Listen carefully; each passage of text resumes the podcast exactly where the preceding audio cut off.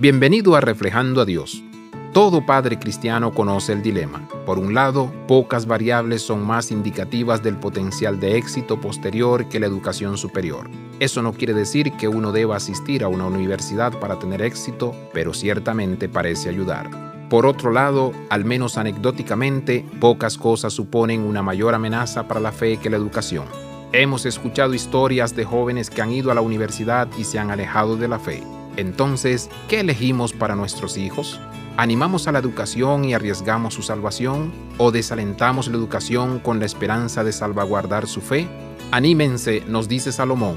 Si prestamos atención a la sabiduría, si nos dedicamos a la búsqueda de la comprensión, si pedimos comprensión y suplicamos comprensión, si buscamos la verdad como un aventurero en busca de un tesoro enterrado o un buscador de oro, entonces terminaremos entendiendo el temor del Señor y encontrando el conocimiento de Dios. Persigamos la verdad, nos asegura Salomón, porque si buscamos la sabiduría sin descanso y con diligencia, al final nos llevará a Dios. Abraza la vida de santidad Visita reflejandoadios.com.